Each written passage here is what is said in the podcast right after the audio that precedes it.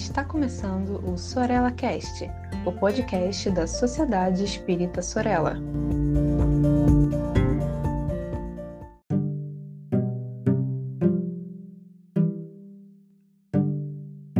Olá, minhas amigas, meus amigos que acompanham aqui a coluna Mediunidade com Palhano e Hermínio. É uma alegria tê-los e tê-las aqui de volta. Eu sou o Saulo Monteiro e hoje a gente encerra um ciclo bastante importante para mim, particularmente, em torno desse livro Diversidade dos Carismas.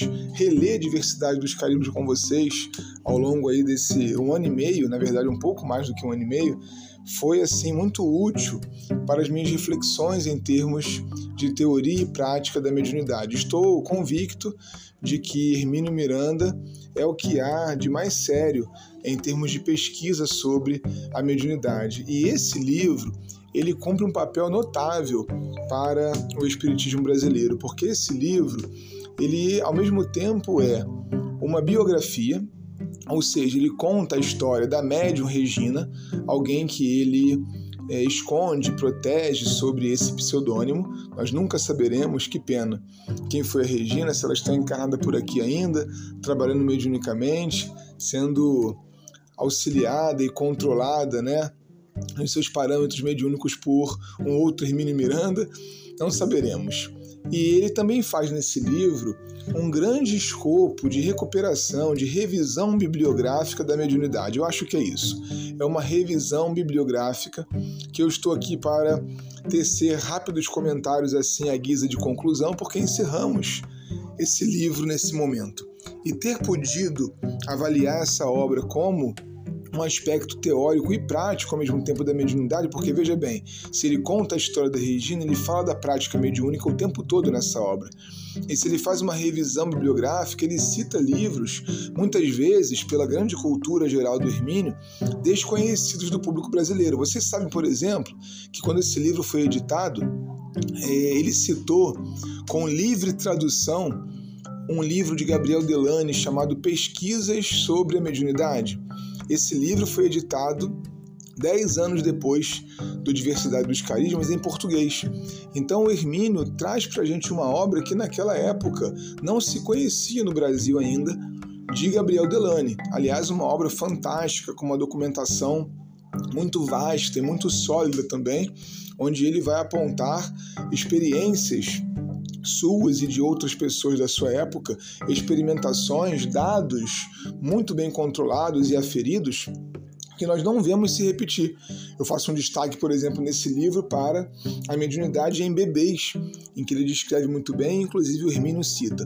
Então, diversidade dos carismas, eu não posso dizer que é uma obra completa, porque talvez não existam obras completas, mas ele cumpre um papel muito interessante de vincular o estudo da mediunidade à prática. E eu quero usar o tempo que me falta para dizer que em livros sérios como o Livro dos Médiuns, como Diversidade dos Carismas, como Transe e Mediunidade, como No Invisível, como A Luz do Consolador, que são livros aí da nossa referência básica, eu citei aqui rapidamente Leon Denis, Allan Kardec, Hermínio Miranda, Palhano Júnior, Ivone Pereira, para ficarmos restritos a cinco autores, porque é claro que em Delane nós temos muito material também sobre mediunidade. Mas lendo esses livros, eu estou absolutamente certo de que a prática mediúnica ela pode se dar em paralelo ao estudo e de que não passa de uma materialização excessiva das coisas espirituais,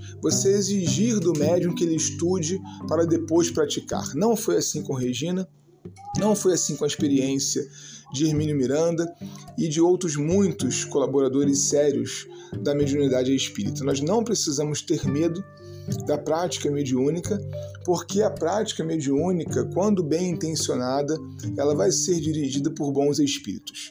O estudo espírita fundamental, como nós vemos destacado em todos esses livros que eu citei, ele vai ser um amparo para que a prática funcione bem, mas nunca um preparo total. Nós nunca estaremos preparados, gente, para a prática mediúnica essa ideia de fazer cursos para que depois de alguns anos possamos exercitar a mediunidade se assemelha a visão profissional, onde alguém fica, por exemplo, numa faculdade, num curso técnico e aprende a profissão. A profissão médium não se aprende em cursos, nós aprendemos fazendo. Aquilo que a gente pode estudar e devemos sempre muito vai nos dar um amparo, vai nos dar um suporte para que nós possamos ir adiante. Esse talvez seja para mim o principal elemento que transborda dos capítulos de diversidade dos carismas. Outra questão muito importante que está subjacente ali é que o Espiritismo pode ser familiar. Nós não precisamos de instituições para praticar Espiritismo. Podemos praticá-lo em instituições, mas não precisamos delas. Elas não são um item essencial. Elas são algo que nós, se quisermos, podemos escolher e será muito bom fazer junto com os outros. Mas grupos familiares como o de Hermínio Miranda produziram muito, produziram com segurança, produziram bem e essa pode ser também para qualquer um que estude seriamente e que faça com o rigor necessário a sua prática um caminho muito válido. Obrigado pela atenção, a gente continua estudando Hermínio e Palhano, mas vem novidade por aí, porque então terminamos o Diversidade e vamos começar no próximo episódio de Hermínio um novo livro. Um abraço e até lá!